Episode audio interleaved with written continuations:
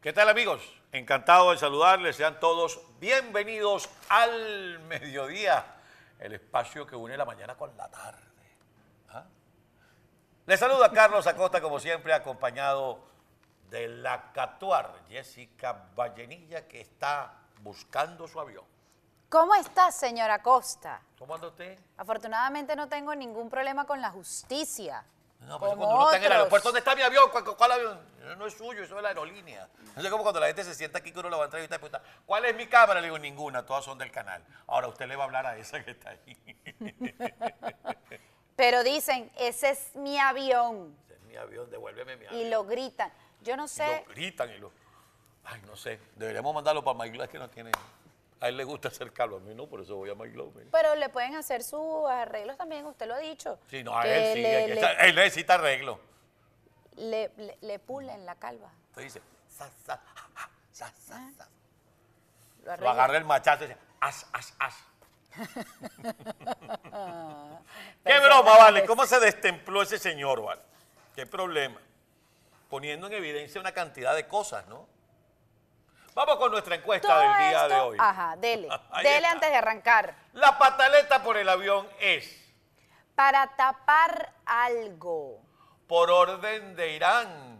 Porque lo agarró Estados Unidos. No, es que se volvieron locos. Ay, señora Costa. Usted, usted le encanta ahora dejar la computadora pero con todo el volumen. definitivamente, ¿Ah? ¿qué problema? Y eso Ya lo le- saben, amigos, nuestra cuenta Twitter, arroba EBTV Miami, para que ustedes entren y participen de la encuesta del día de hoy. La pataleta por el avión es por ta- para tapar algo, por orden de Irán porque lo agarró Estados Unidos. o es que se volvieron locos. Ya ustedes lo saben, entran allí a nuestra cuenta Twitter, allí pueden escoger cuál es la opción que según ustedes, esa es la razón de la pataleta de Jorge Rodríguez y de Nicolás Maduro y devuélvame el avión y ahora resulta que, usted sabe, en estos días estábamos hablando de el origen de la expresión jalabolas. Ajá. ¿Usted se acuerda que lo Ah, hablamos? sí, sí, claro, Era en no. la época de las cárceles que le ponían unos grilletes, bueno, volvimos a la época de las cárceles en Venezuela.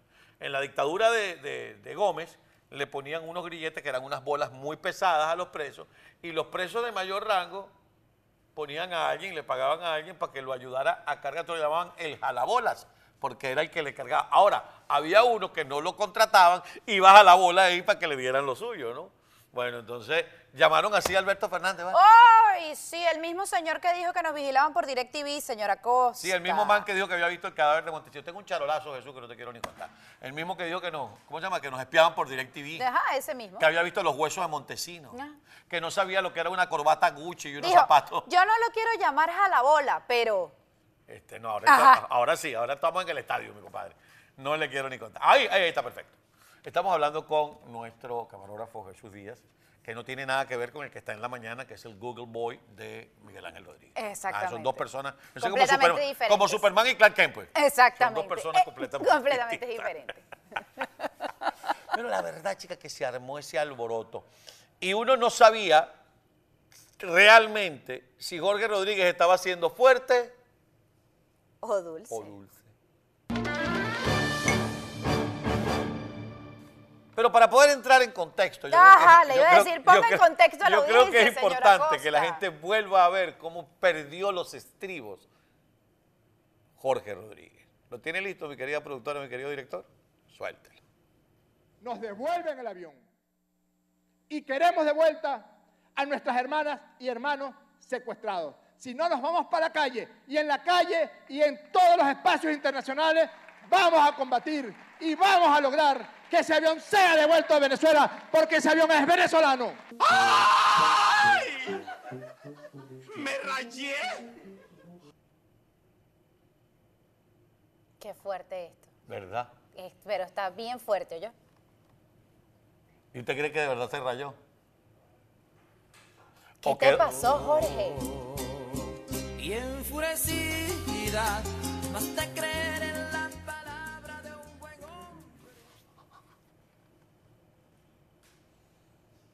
Chico, qué problema. ¿Pero qué les pasa a todos ellos? Yo no sé Por lo menos. Diosdado Cabello se controla. Bueno, sube dice la voz.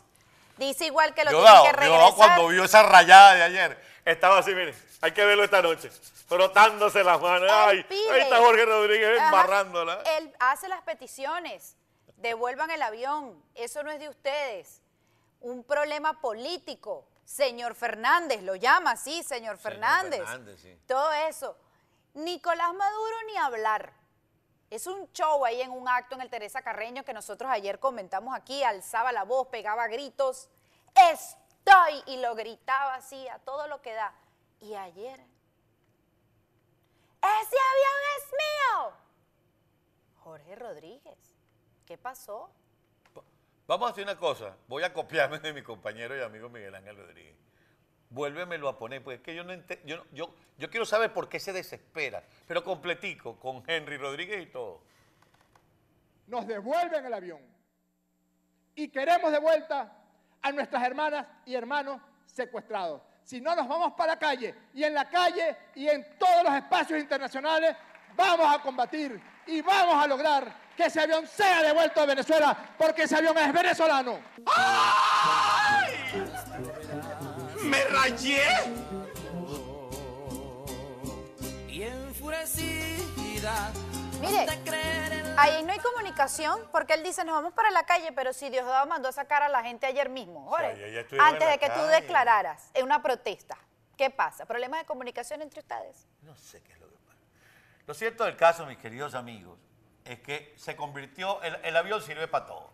El avión se convirtió en una excusa más para no sentarse en México. Ajá. Porque dicen, y al igual que con el diplomático eh, secuestrado por las autoridades gringas, no nos vamos a sentar. Ok, perfecto, no te sientes. Y ahora están que por culpa del avión tampoco se siente.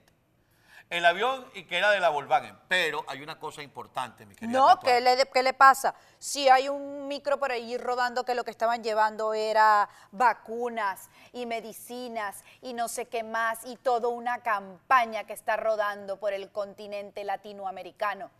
Ay, ¿qué le pasó con la Volkswagen? ¿Qué pasó con eso? Ahí no había nada. Estaban como muertos en lo que Estados Unidos dijo, "Epa, me parece como sospechoso lo que está pasando con En lo ese que más que avión". sospechoso, en lo que Estados Unidos me diga, párame ese avión ahí, creo que a lo mejor me lo vas a traer para acá. Exacto. Entonces resulta que ahora ellos arrancaron una campaña mediática que en Venezuela la deben estar atestando por todos los medios secuestrados o los vendidos y dice así. Un avión de carga 100% venezolano que se ocupa de trasladar vacunas, medicinas y ayuda humanitaria a todo el continente fue secuestrado con su tripulación por mandato de los Estados Unidos en suelo argentino, usando el falso positivo de la causa AMIA, violando todos los tratados internacionales de aeronáutica y los derechos humanos de los venezolanos, poniendo en peligro sus vidas. Devuelvan el avión. De vuelta los queremos. Ahí lo tienen. Y esa campaña se la ponen por el Canal 8. Y hay otro. Se la pone Familia por TV. Y, se- y la- espérate, y la están poniendo en los canales oficiales argentinos. Es decir, Pero el- yo no entiendo cómo los canales argentinos están permitiendo colocar, un- colocar unas piezas de este tipo, porque en otra pieza dicen que están utilizando el falso positivo de la AMIA con el tema del avión. así es, Eso es bien delicado, señor. Eso es como decir que el holocausto fue un falso positivo. así es. Y eso está O sea, rodando en una un campaña publicitaria de esa Y gente. por eso mataron al fiscal Nilma, señora Cristina. En una propaganda, porque eso no es ninguna campaña no es una publicitaria. campaña, es, una propaganda. Mis queridos amigos, lo cierto del caso es que ahora el alboroto es el avión. Y descubrimos que Jorge no es tan fuerte, pero es bastante...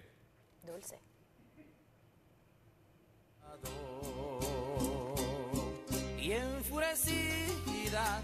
No te.